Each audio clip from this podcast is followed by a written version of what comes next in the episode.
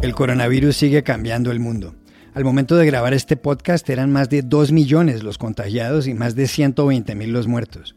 También sigue generando la adopción de medidas políticas de salud pública, como la que acaba de anunciar el presidente de Francia, Emmanuel Macron, al prorrogar la cuarentena hasta el 11 de mayo. C'est durant cette période le seul moyen d'agir efficacement. C'est la condition pour ralentir encore davantage la propagation du virus, réussir à retrouver des places disponibles en réanimation et permettre à nos soignants de reconstituer leurs forces. Esta es la única forma de actuar ahora eficazmente. Es la condición para ralentizar todavía más la propagación del virus, volver a conseguir plazas disponibles en reanimación y permitir que nuestros sanitarios puedan recuperar fuerzas, dijo. Algunos consideran que la determinación de Macron puede afectar las libertades públicas y recuerdan que él había aplazado la segunda vuelta de las elecciones municipales del 15 de marzo. Lo cual, sumado a la actitud de otros gobiernos, ha dado pie a artículos de prensa que sugieren que varios líderes están adoptando posturas autoritarias. ¿Pasa eso en América Latina? Un profesor de política y relaciones internacionales nos ayuda a aclararlo. Hola, bienvenidos a El Washington Post. Soy Juan Carlos Iragorri, desde Bogotá. Soy Dori Toribio, desde Washington, D.C. Soy Jorge Espinosa, desde Cajicá, al norte de Bogotá. Es martes 14 de abril y esto es todo lo que usted debería saber hoy. La Organización Panamericana de la Salud le ha recomendado al gobierno de Nicaragua que incremente los controles frente al coronavirus, pues son casi inexistentes. ¿Qué hay detrás de la actitud del presidente Daniel Ortega, que hace meses no aparece en público? Un periodista que colabora con The Washington Post nos da las claves. La ciudad china de Wuhan, capital de la provincia de Hubei, fue el lugar donde a finales de diciembre surgió el coronavirus. Hoy, tres meses y medio más tarde, y tras una larga cuarentena, la gente ha vuelto a las calles con ciertas precauciones, pero no se registran nuevos contagios y tampoco muertos. ¿Cómo lo hicieron? Un periodista del diario ABC de Madrid lo cuenta desde allá.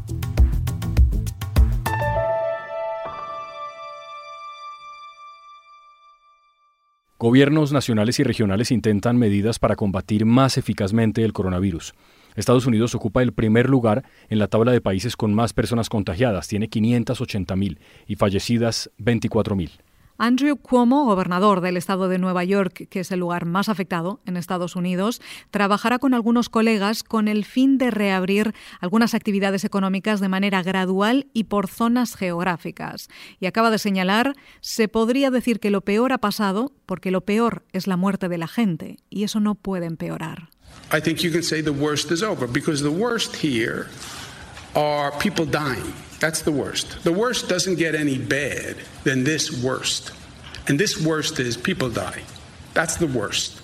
En la Casa Blanca, el presidente Donald Trump ha subrayado que no piensa despedir a Anthony Fauci, el director del Instituto Nacional de Enfermedades Alérgicas y Contagiosas, que había sugerido que si se hubieran tomado medidas más anticipadamente, se habría evitado la pérdida de vidas humanas. Y en España, el segundo país del mundo con más contagiados y el tercero con más fallecidos, han vuelto al trabajo este lunes los empleados de la construcción y de algunas industrias.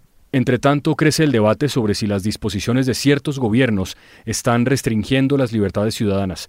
Ha ocurrido respecto al primer ministro húngaro Víctor Orbán, a quien el Parlamento le dio luz verde para gobernar por decreto, y parece haber sucedido frente al Ejecutivo belga, que ha pedido a las compañías de telefonía celular que informen dónde se encuentra cada ciudadano. Sucede algo semejante en América Latina, porque en Bolivia la presidenta interina Yanine Áñez aplazó los comicios presidenciales. En Chile el presidente Sebastián Piñera aplazó la celebración de un referendo. Y en el Perú el presidente Martín Vizcarra tiene ahora más poderes. Se lo preguntamos entonces a Eduardo Gamarra, profesor de Política y Relaciones Internacionales de la Universidad Internacional de la Florida. Eh, pienso que la pregunta no es tanto si los países de la región están obrando de manera autoritaria producto de la crisis del COVID-19. En mi opinión, el verdadero carácter de países como Bolivia, Perú, República Dominicana, Colombia, Chile, al fin y al cabo democracias representativas reconocidas, se lo verá cuando pase la crisis y cuando estos países tengan que recausar sus países hacia elecciones y hacia el respeto de sus respectivas constituciones y sus derechos civiles. ¿no? Ahora bien, Existen otros países, como Venezuela en particular, que no son democracias y que vienen de dos décadas de construcción de un sistema autoritario, donde no solo aprovecharon la actual crisis para consolidar el control que tienen sobre la oposición, pero donde veremos el día después de la crisis, en mi opinión, veremos el verdadero carácter de esos países. Yo creo que el día después reflejará más bien la consolidación de ese autoritarismo. Al igual que, que otros fuera de este continente como Urban en Hungría o Putin en Rusia o digamos un Díaz Canel en Cuba, en Venezuela el final de la crisis representará para, para mí más bien la consolidación del autoritarismo.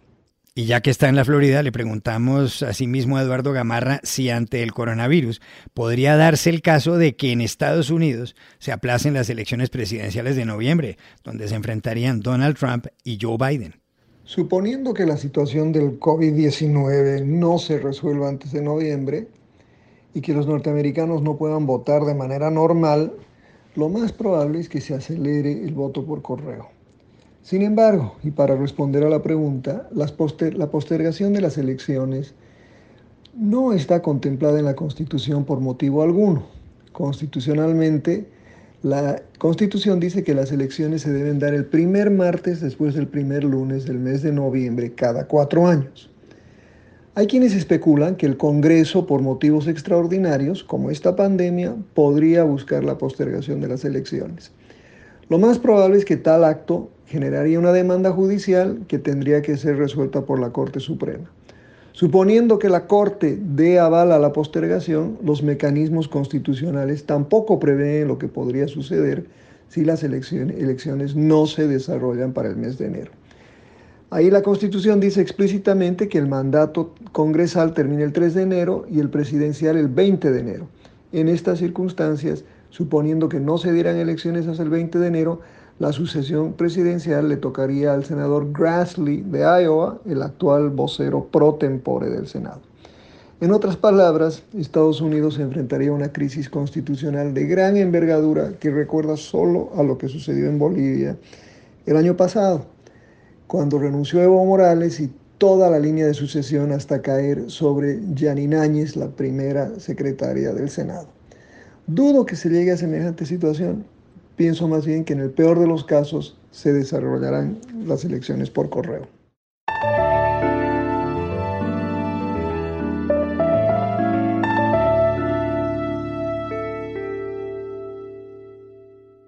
En América Latina, Nicaragua es un caso único por la forma como el gobierno responde a la amenaza del coronavirus.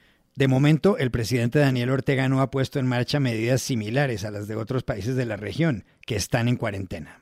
La mayor parte de la gente continúa saliendo a la calle y se siguen jugando los partidos de la Liga de Fútbol. Por si fuera poco, la última vez que los ciudadanos vieron a Ortega fue hace un mes aproximadamente. Con el propósito de entender lo que pasa, llamamos a Managua al periodista nicaragüense Ismael López, colaborador de The Washington Post. Ismael acaba de escribir un artículo sobre el tema junto con Marybeth Sheridan, corresponsal en México y Centroamérica. Nicaragua es probablemente el único país del mundo que no ha tomado ninguna medida. El gobierno de Daniel Ortega dice que solo tenemos nueve casos confirmados de COVID-19, de los cuales una persona ha fallecido. Pero estas estadísticas son cuestionadas por expertos independientes que alegan que el gobierno se ha enfocado en esconder los datos con los cuales podríamos tener certeza del impacto del coronavirus en el segundo país más pobre del hemisferio occidental. Por ejemplo, no ha dicho cuántas pruebas de COVID-19 ha, realizado y al no hacer pruebas tampoco encontrás a los que han adquirido el virus y andan por las calles sin síntomas, contaminando a más gente. El Ministerio de Salud tiene el monopolio para realizar los exámenes y ha prohibido a hospitales privados aplicar las pruebas. Hay denuncias de personas que llegan a los hospitales con todos los síntomas del coronavirus y no les realizan las pruebas. Nicaragua es un país de casi 7 millones de habitantes. Managua, la capital, es la ciudad más poblada con 2 millones de personas y durante las vacaciones de Semana Santa el gobierno más bien incentivó a la población a que saliera a vacacionar a las playas, promovió eventos públicos, etc. A mediados de marzo incluso la primera dama y vicepresidenta Rosario Murillo, que funciona como una especie de primer ministro, llamó a una caminata a sus simpatizantes llamada Amor y Paz en tiempos del coronavirus. Las fronteras y los aeropuertos están abiertos aunque nadie llega porque las líneas aéreas suspendieron sus vuelos. Las escuelas y las universidades públicas no han suspendido clases. Los trabajadores del Estado siguen en sus labores y algunas fábricas de zona franca, que son la mayor generadora de empleo del país, han cerrado pero por una cuestión externa. No tienen la materia prima que llegaba de China y los pedidos en los grandes almacenes de Estados Unidos han mermado. Le preguntamos igualmente a Ismael López, ¿por qué el gobierno de Daniel Ortega está actuando así? Hay dos teorías. Una es que el gobierno estaba esperanzado en atraer muchos turistas en tener alguna recuperación económica luego de un 2018 y 2019 en recesión económica. La economía de Nicaragua es muy informal. Hay trabajadores que dependen del día a día y al tenerlos en casa, obligatoriamente significa que tenés que darle un bono para comida por lo menos. Y no hay dinero para eso. Y la segunda teoría es la más conspirativa de todas. Dicen que Ortega lo que quiere es que se infecte la mayor cantidad posible de población para luego pedirle a la comunidad internacional que deje de aplicarles las sanciones económicas que ya le aplicó a Estados Unidos y también porque la Unión Europea estaba próxima a aplicarle más sanciones económicas. Yo creo que privó más lo económico. La otra inquietud que le planteamos a Ismael López en Managua es ¿hace cuánto no aparece públicamente Daniel Ortega y si es la primera vez que hace esto? Ortega lleva ya 32 días sin hacer una aparición pública en persona y la última vez que se le vio fue el 12 de marzo en una videoconferencia con presidentes de Centroamérica hablando sobre el coronavirus, en la que tuvo una intervención de un minuto y medio. Ortega es un guerrillero izquierdista que tiene 74 años y muchos padecimientos crónicos. No es la primera vez que desaparece cuando tiene un problema. En 1998, cuando su hija adoptiva, América Ortega Murillo, lo denunció por abuso sexual y violación, pasó semanas sin dar la cara al público hasta que salió Rosario Murillo a respaldarlo en público. En 2015, durante una crisis política interna, desapareció un tiempo y reapareció, por cierto, en un domingo de resurrección. Y en 2017, durante una tormenta que azotó al país y mató a seis personas, también estuvo desaparecido tres semanas.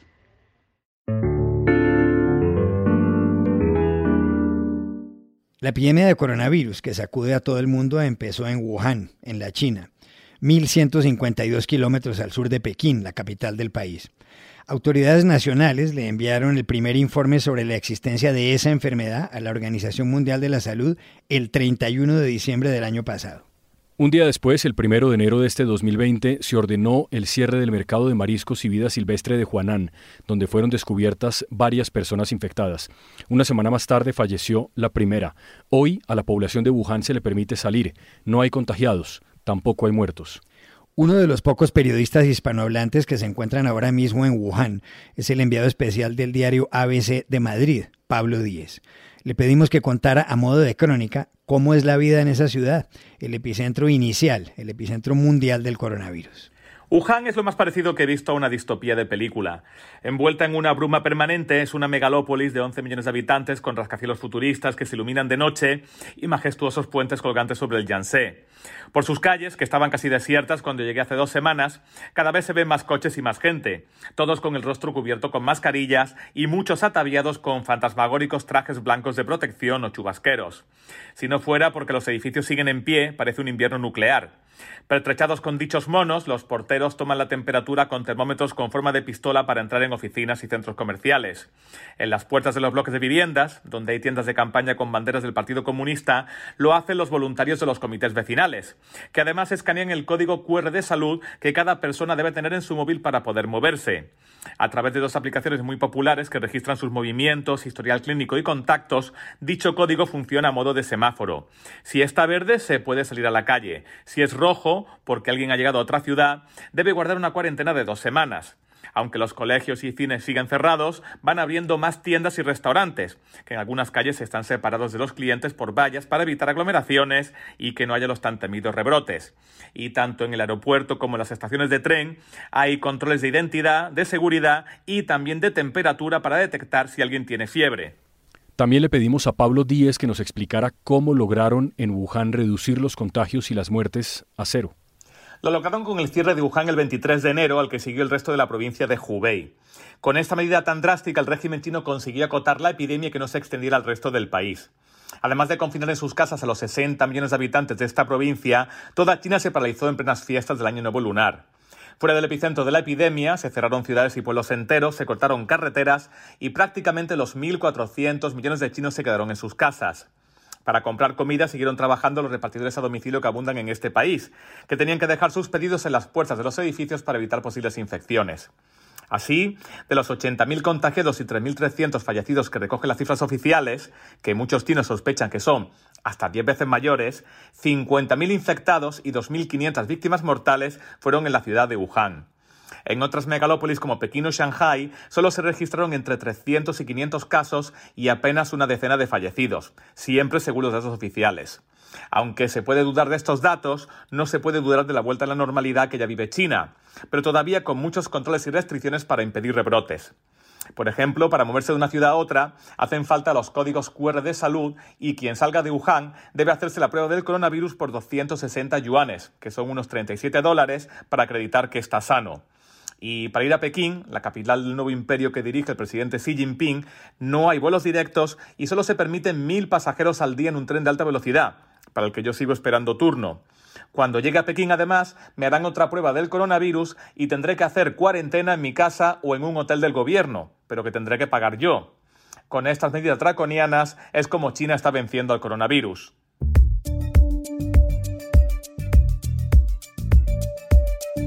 Y estas son otras cosas que usted también debería saber hoy. En Estados Unidos, el senador de Vermont, Bernie Sanders, ha dado oficialmente su apoyo al ex vicepresidente Joe Biden, que a efectos prácticos ya ha ganado las primarias demócratas y se convertirá en el candidato presidencial del partido opositor, en la convención prevista en principio para el mes de julio. Sanders había anunciado ya su retiro de la contienda electoral y en una conexión por Internet con Biden acaba de pedir a los estadounidenses que se unan y voten a Biden para derrotar al que considera es el presidente más peligroso de la historia moderna de este país. Today I am asking all Americans, I'm asking every Democrat, I'm asking every independent, I'm asking a lot of Republicans to come together in this campaign to support your candidacy, which oh. I endorse. Joe Biden, que agradeció el apoyo de Sanders y adelantó que contará con él para ganar y para gobernar, se enfrentará a Donald Trump en las elecciones presidenciales del 3 de noviembre, es decir, en algo más de seis meses. Los principales países productores de petróleo del mundo han acordado un recorte en la producción de 9,7 millones de barriles diarios durante dos meses y a partir del primero de mayo. Desde el mes pasado, Rusia y Arabia Saudí libraban una guerra de precios que desplomó el precio del crudo en un 50%, pero con la mediación del presidente de Estados Unidos, Donald Trump, firmaron la paz con la esperanza de que los precios subieran. Antes de la crisis por el coronavirus, se necesitaban diariamente 100 millones de barriles en el comercio mundial. Ahora, la demanda se ha reducido en un 35%. El recorte acordado, creen los analistas, no será suficiente para elevar los precios por encima de los 40 dólares. El tenor italiano Andrea Bocelli dio un concierto muy especial el domingo de Pascua, en la Catedral Gótica de Milán, una de las más grandes del mundo. El templo estaba vacío y al cantante lo acompañó un organista nada más. La actuación fue transmitida en directo por YouTube y vista ya por 30 millones de personas. Aquí está el final del concierto titulado Bocelli, Música para la Esperanza, cuando el tenor entonó la canción cristiana del siglo XVIII Amazing Grace a los pies del histórico Duomo.